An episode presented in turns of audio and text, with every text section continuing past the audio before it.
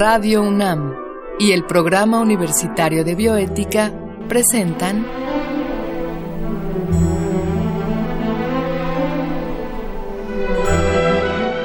El Árbol de las Ideas. Bioética, Ciencia y Filosofía para la Vida. Con Paulina Rivero Weber.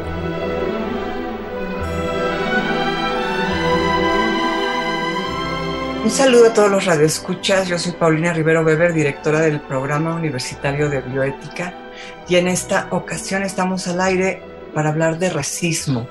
Y desde el punto de vista de la bioética, por supuesto, nos va a hablar al respecto el doctor Federico Navarrete. De manera previa, antes de presentarles al doctor, vamos a escuchar una breve cápsula que el Programa Universitario de Bioética ha preparado para ustedes. Antes del siglo XVI, el término raza solía emplearse únicamente en relación con la domesticación del ganado. Sin embargo, en el siglo XVIII, el naturalista sueco Carl Linneo propuso la existencia de cuatro variedades humanas que dividió en americana, europea, asiática y africana, y a cada una la asoció no solo con ciertas características físicas, sino con un temperamento, una capacidad moral y una intelectual. Por ejemplo, según esta descripción, las personas de piel negra eran perezosas, descuidadas y se regían por el capricho. En la actualidad, estas afirmaciones nos parecen cuando menos ridículas, por el grado de prejuicio que cargan, pero a pesar de ello, el racismo es algo que no se ha podido erradicar por completo del pensamiento contemporáneo. Frases aparentemente inocentes como trabajar como negro, mejorar la raza, o no tiene la culpa el indio son ejemplos de esta carga ideológica que de alguna manera sobrevive. Por supuesto que no faltará quien asegure que esas bromas se hacen sin ánimos de ofender o que de ninguna manera son racistas y que son parte de una aparente riqueza del lenguaje. Pero lo que no se está considerando es que los prejuicios tienen una historia y algunos son el resultado de un largo proceso de violencia reiterada que poco a poco ha dado forma a nuestras actuales percepciones y creencias. Así, esas no tan inocentes bromas son las gotas que no dejan de derramar un vaso lleno desde hace tiempo. A la clasificación de Carl Linneo siguió la de Johann Friedrich Blumenbach, quien además de añadir una quinta raza, estableció una jerarquía entre ellas donde los caucásicos quedaron en la punta de la pirámide por ser, según Blumenbach, superiores en atributos de belleza e inteligencia.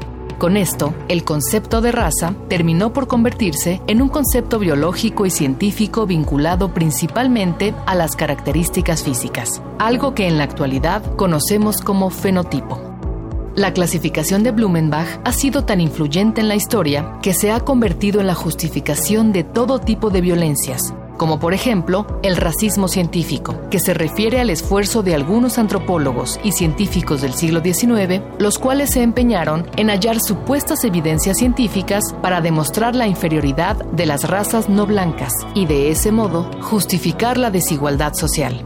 A partir de ello, surgieron prácticas que hoy son consideradas pseudocientíficas, como la craniometría y la frenología, y aunque resulte difícil digerirlo, las ciencias biológicas y antropológicas en algún momento fueron utilizadas para impulsar el racismo. Pero gracias a los avances en los estudios genéticos del siglo XX, después de la Segunda Guerra Mundial, el concepto de raza fue cayendo en desuso y hoy en día existe el consenso de que las antes llamadas razas son en realidad categorías sociales y no biológicas, y por lo tanto son un constructo, pues no hay en nuestra genética ninguna diferencia significativa que respalde la idea de diferentes razas humanas.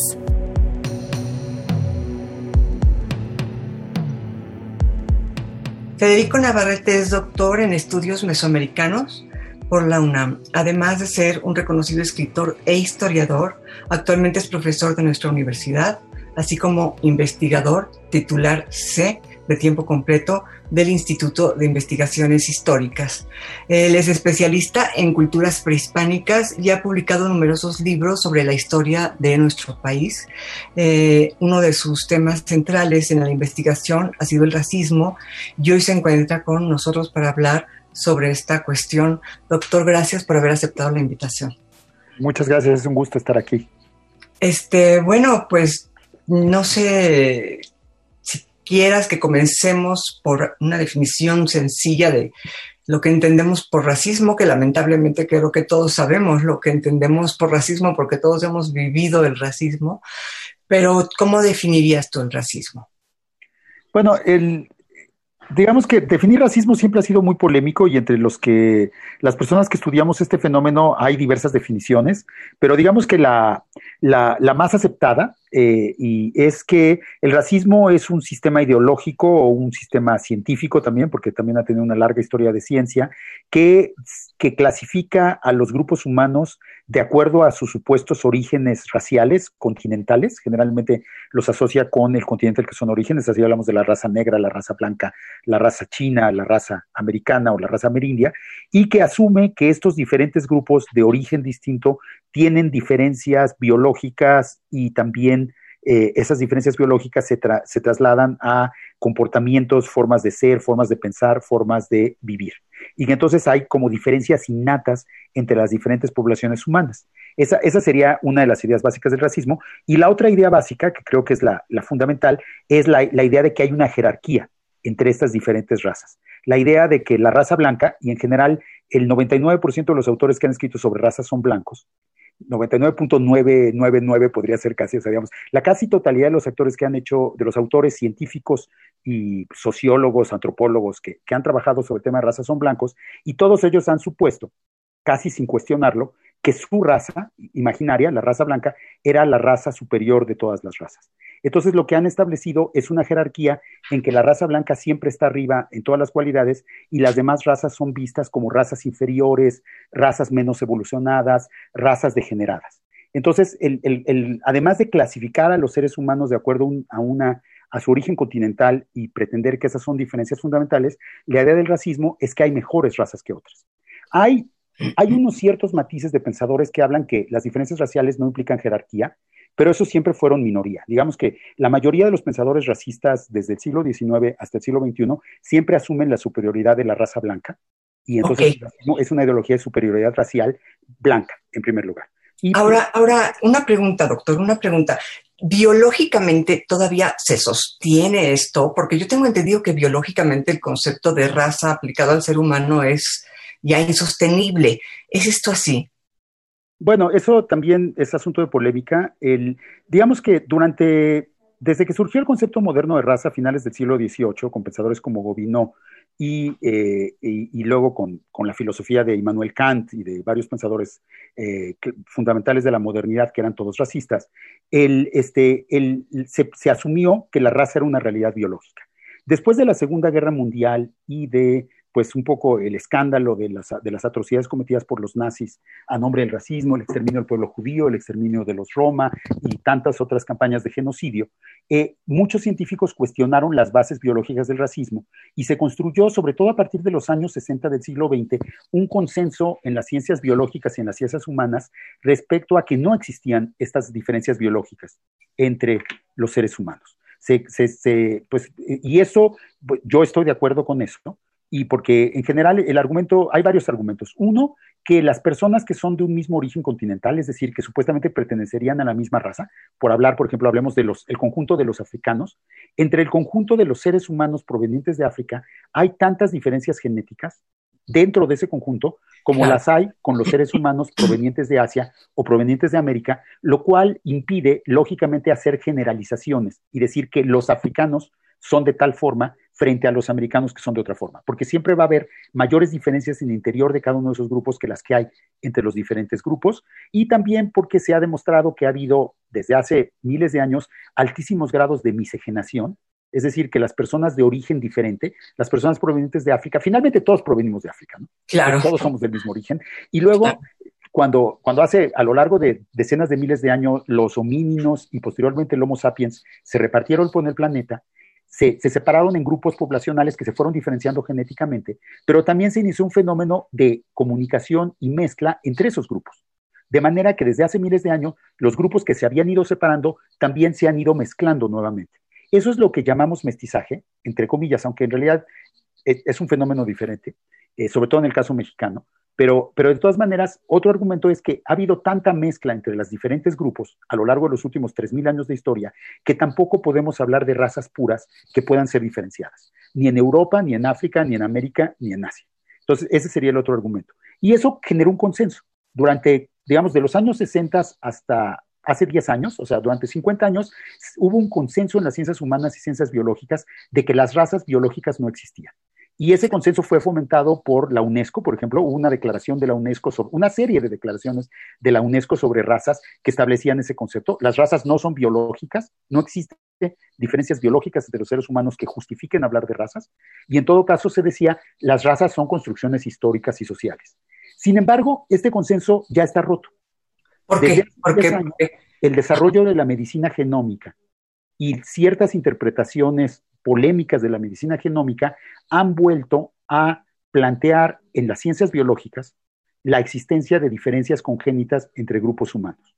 Y ahora es muy frecuente que muchos practicantes de la genómica de poblaciones hablen de, cualidades inherentes a los africanos, hablen de cualidades inherentes a los europeos, en función de la información genética que tienen, que comparten entre sí y que los diferencia en teoría de los otros grupos. Esto es Pero, y hay muchos genetistas que no están de acuerdo con estas posturas, pero el hecho es que estas posturas existen y están ganando mucha fuerza a nivel de opinión pública y a nivel de muchos eh, círculos científicos. Ahora, esto, esto no es solamente, digamos, en pensadores, en filósofos, esto me llama mucho la atención que nos estás hablando, por ejemplo, de científicos que toman eh, sus investigaciones para sacar conclusiones que finalmente son racistas. Y, me hace recordar aquel antropólogo que medía los cráneos, ¿no? Y con base en, la, en el, cráneo más grande o más chico, hacía unas decisiones bastante eh, cuestionables sobre la superioridad nuevamente de la raza blanca, ¿no? Entonces, este, tanto la ciencia como la filosofía pueden cometer este error. Esto es, porque uno podría pensar que son errores ideológicos, que son errores culturales, pero que la ciencia nos va a llevar por el camino correcto. Pero yo veo la historia de la ciencia y me doy cuenta que constantemente datos científicos se interpretan de manera racista. Entonces, ¿por dónde, por dónde está el camino para que la gente entienda que no hay superioridad ni inferioridad racial?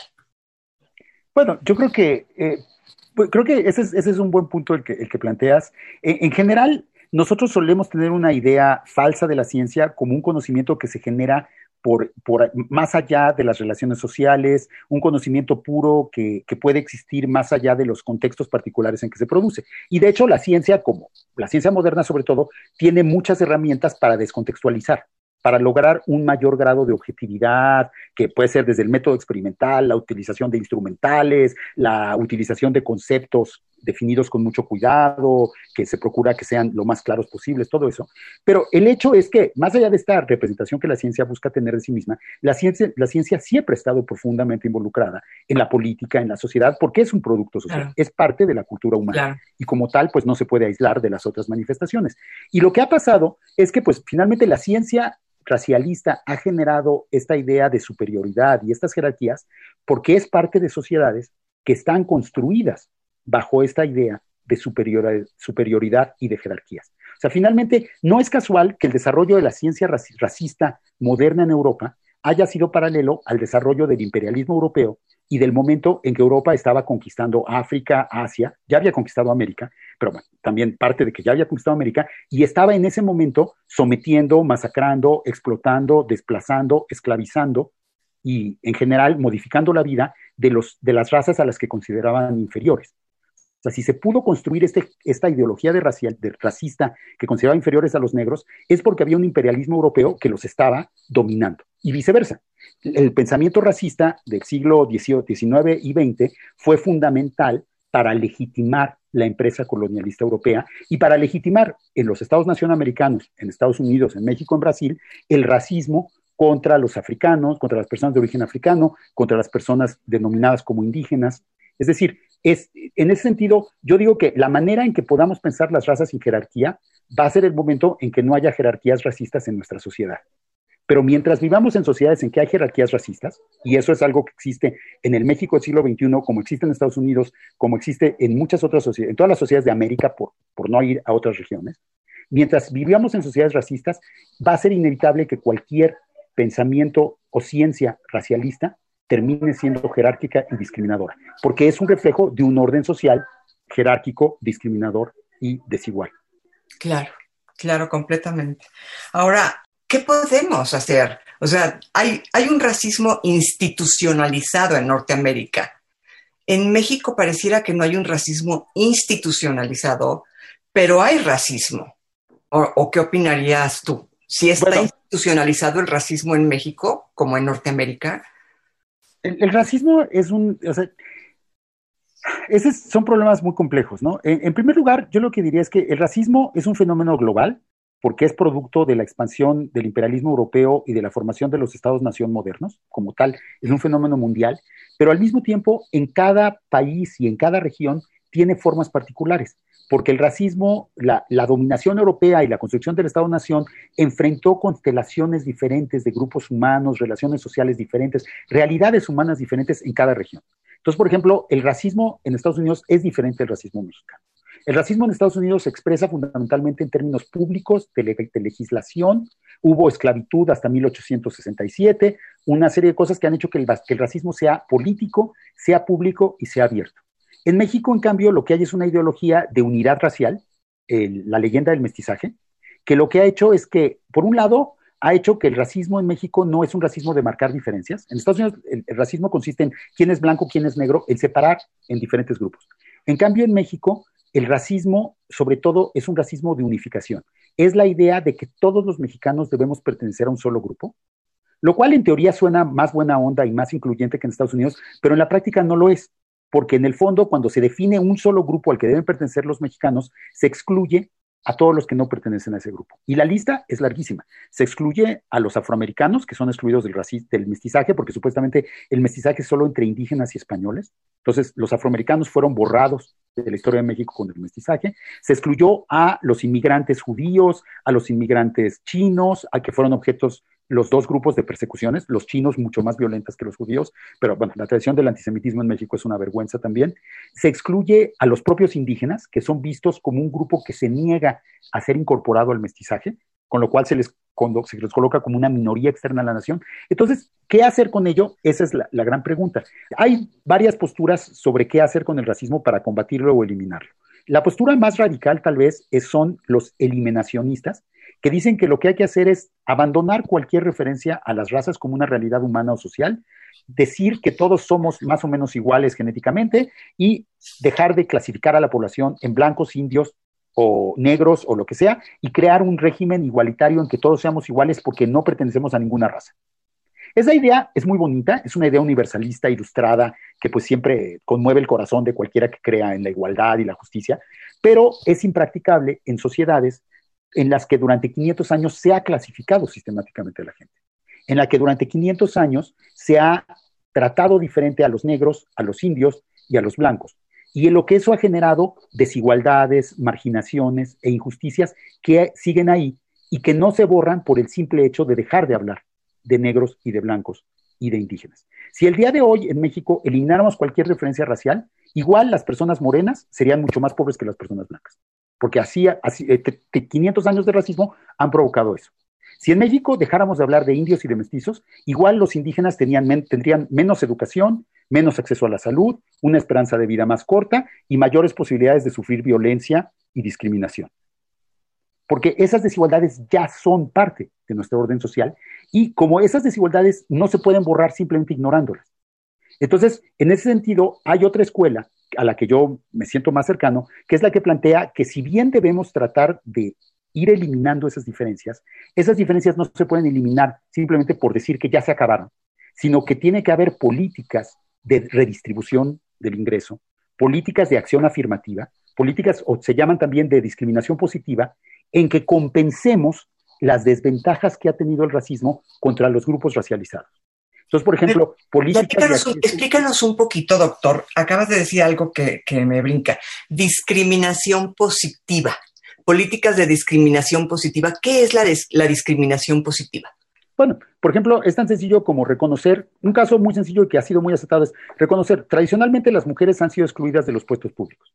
Y entonces, por legislación electoral, desde hace no sé cuántos años, los partidos en México tienen que, que postular una proporción de candidatas mujeres para compensar la exclusión tradicional de, las, de las mujeres de la política. Eso es discriminación positiva. Se le abren más oportunidades a un grupo que tradicionalmente ha sido discriminado para que tenga más acceso que le ha sido negado al poder, a la educación, a lo que sea, ¿no? Entonces, por ejemplo, discriminación positiva sería hacer cuotas en la Universidad Nacional Autónoma de México, en nuestra universidad, para alumnos indígenas. Reservar 10% de los espacios de la UNAM a alumnos indígenas. Eso implica una, se les da una ventaja a los alumnos indígenas. Va a ser más fácil entrar a la UNAM si eres indígena que si no eres indígena, pero eso es una compensación que desde que existe la, educación superior en México ha sido tradicionalmente una desventaja ser indígena. Entonces, por eso ahora hacemos una ventaja para compensar las desventajas anteriores. Eso es algo que se puede hacer por criterios de etnicidad, por criterios de género y por criterios socioeconómicos. Y creo que esa afirmación positiva, esa discriminación positiva o acción afirmativa, como también se llama, es una manera de compensar las desigualdades producidas por el racismo. Claro.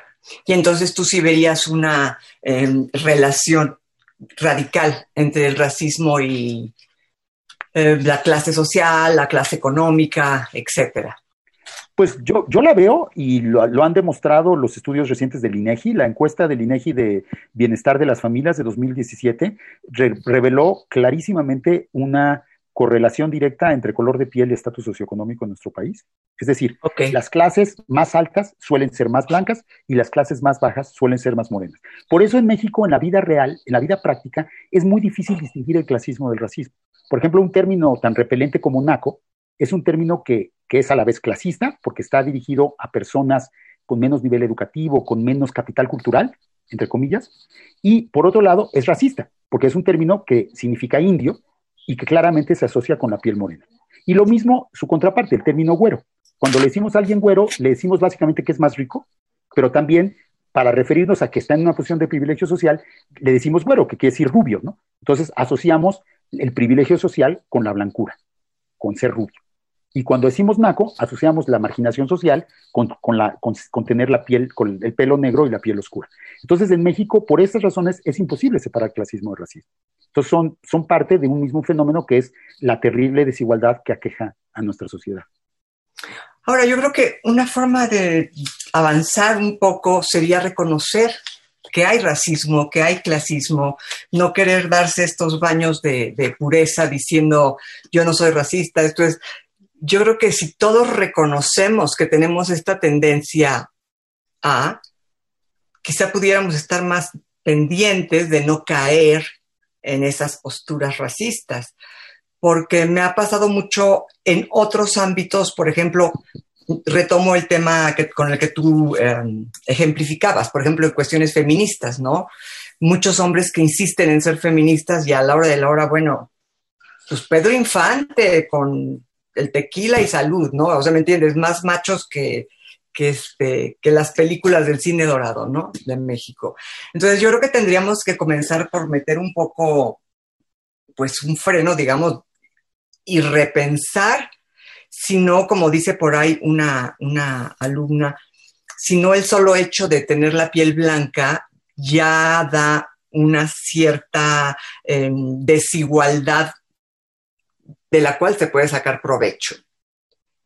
Y frenar eso, digamos, frenar eso, eh, darle más la voz a la mujer, darle más la voz al, estudiante que tiene la piel oscura. O sea, no sé si esto sea una exageración de mi parte o si pudiera caber dentro de la discriminación positiva, ¿no?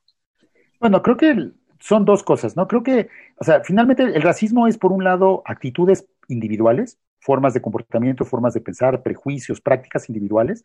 Y creo que eso, pues sí, todos, cada quien con su conciencia, pues tiene, a mi juicio, la obligación moral de examinar sus propias prácticas y sus formas de comportamiento y ver si es macho, racista o lo que sea. Es un problema individual que me parece muy importante y que me parece que, por otro lado, debe socializarse y debe haber educación por ahí. Pero el racismo también son instituciones. O sea, el racismo son el hecho de que hay escuelas buenas que están en la Ciudad de México y hay escuelas no tan buenas que están en las regiones indígenas. El racismo es que tradicionalmente a los indígenas no se les da, no se les imparte justicia en su propio idioma. Cosas así. Y eso tiene que ver no tanto con las actitudes individuales, sino con las prácticas institucionales. Entonces yo creo que, o sea, muy bien cambiar las actitudes individuales, que es algo que se hace mucho énfasis ahora, pero si no se cambian las prácticas institucionales que excluyen a los grupos discriminados, pues la buena voluntad no va a llegar muy bien.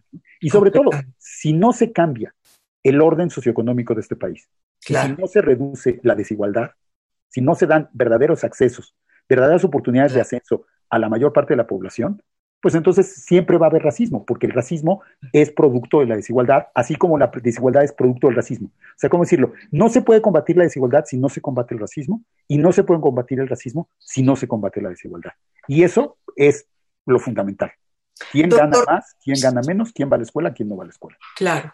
Doctor, se nos acaba el tiempo, pero una última pregunta. Eh, ¿Tú no crees que en cierto sentido la UNAM es un un lugar donde hay más movilidad social, donde, hay, donde el, racismo se combate más, donde hay más oportunidades de romper con estos estereotipos. ¿O no lo ah, ves así? Me, gustaría pensarlo, pero las encuestas que se han hecho de estudiantes de origen indígena en la UNAM son aterradoras revelan una realidad de discriminación cotidiana, de discriminación por parte de sus compañeros estudiantes, discriminación por parte de sus maestros, discriminación institucional generalizada. Lo mismo, por cierto, que las encuestas que se hacen sobre violencia de género. O sea, la UNAM no es un espacio seguro para las mujeres, es un espacio profundamente violento y agresivo para las mujeres, donde están sometidas a todo tipo de acosos y de hostigamientos y de violencia. Y lo mismo pasa con los grupos racializados, con las personas de origen humilde o con las personas con la piel más oscura. Lamentablemente, en ese sentido, la UNAM es un reflejo de la nación. Es un reflejo de la podemos, No podemos ponernos, colgarnos muchas medallitas en ese terreno, a mi juicio. Más bien, lo que debemos hacer es una autocrítica muy profunda, empezando quizá por eliminar nuestro lema de por mi raza hablará el espíritu y buscar un nuevo lema que no tenga un origen racista, porque José Vasconcelos era un pensador racista. Sí, sí, completamente. Y eso es algo que ya no podemos negar. Sí, completamente. Esto ya está más que documentado, ¿no? Un, lema en el que la palabra raza no apareciera de entrada, ¿no? Sí. Pues doctor, muchísimas gracias. Se nos ha acabado el tiempo, pero este, pues quedamos muy agradecidos. Ojalá pudiéramos hacer un segundo programa sobre este tema, porque siento que apenas calentamos motores, ¿no? Entonces, ojalá pudiéramos entrarle un poquito más, porque es un tema muy complejo, como bien lo has dicho tú. Yo quisiera agradecer al productor Marco Lubián y en controles técnicos darle las gracias a Susana Trejo. Escuchamos la voz de Gisela Ramírez en la cápsula cuyo guion contó con la adaptación de Mario Conde al texto de Diego Dionisio Hernández y se despide usted su servidora Paulina Rivero Weber. Radio UNAM y el Programa Universitario de Bioética presentaron